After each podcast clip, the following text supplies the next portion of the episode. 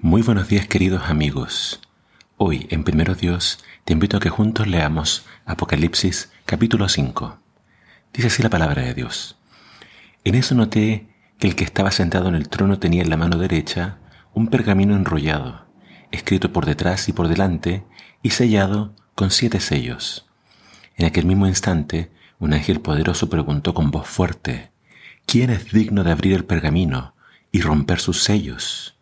Pero nadie, ni en el cielo ni en la tierra, ni debajo de la tierra, podía abrirlo para leerlo. No pude contener el dolor que me embargó ante la desgracia de que no hubiera nadie digno de revelarnos el contenido del pergamino, y rompí a llorar. Pero uno de los ancianos me dijo, no llores, allí está el león de la tribu de Judá, la raíz de David, que con su victoria ha demostrado ser digno de romper los siete sellos del pergamino y desenrollarlo. Entonces miré, en medio del trono, de los cuatro seres vivientes y de los ancianos, estaba un cordero, de pie, en el que eran visibles las heridas que le causaron la muerte.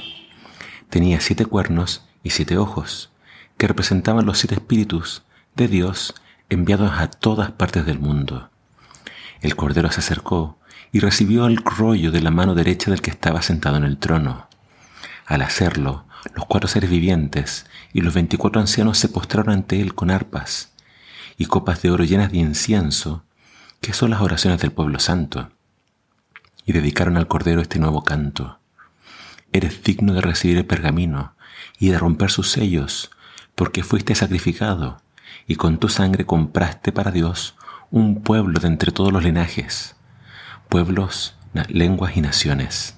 Así formaste un reino de sacerdotes que sirven a nuestro Dios y reinarán sobre la tierra. Escucha entonces el canto de millones y millones de ángeles que rodeaban el trono, de los seres vivientes y de los ancianos. Cantaban esto a gran voz. El Cordero que fue sacrificado es digno de recibir el poder, las riquezas, la sabiduría, la fortaleza, la honra, la gloria y la alabanza.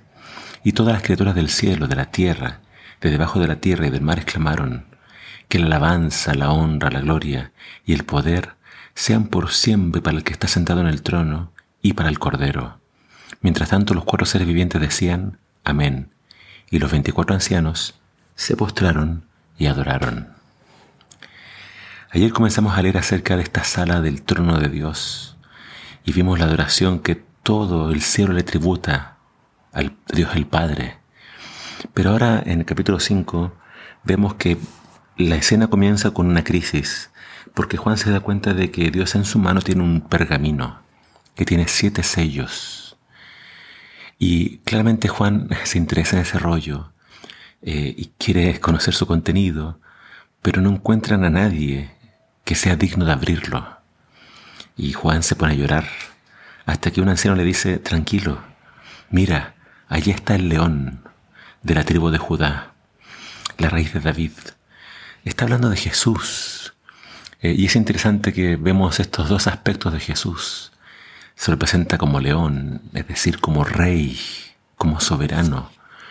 Pero cuando Juan se voltea para verlo, dice que él ve a un cordero como inmolado, es decir, como sacrificado.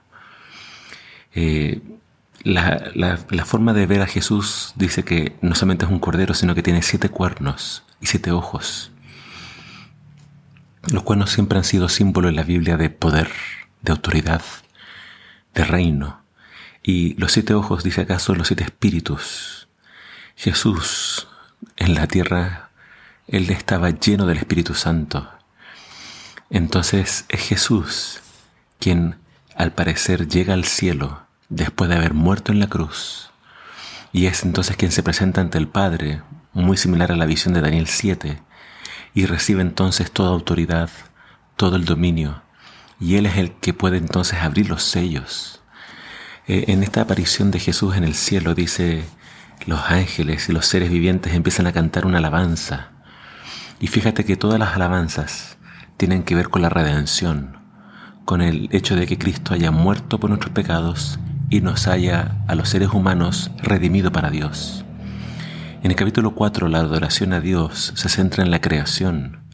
En el capítulo 5 la adoración a Cristo se centra en esta obra de redención, en su muerte, en el que Él haya derramado su sangre, y entonces por eso Él es digno de recibir el poder, las riquezas, la sabiduría, la fortaleza, la honra, la gloria y la alabanza.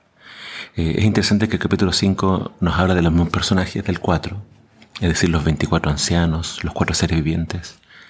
Pero acá Juan ve un poco más allá porque ahora ve a millones de millones de ángeles alabando a Cristo Jesús. Cristo es digno de toda honra y toda gloria. Y así presenta Juan en, en Apocalipsis a Cristo Jesús. Él es el Rey, pero Él también fue el Cordero. Cristo Jesús fue el que murió por ti y con su sangre Él te está dando la oportunidad de llegar al cielo. Así que que toda tu adoración, que todo tu fervor, que todo tu amor sea para Él. Adóralo, porque Él es quien te dará un lugar en el cielo. Que el Señor te bendiga.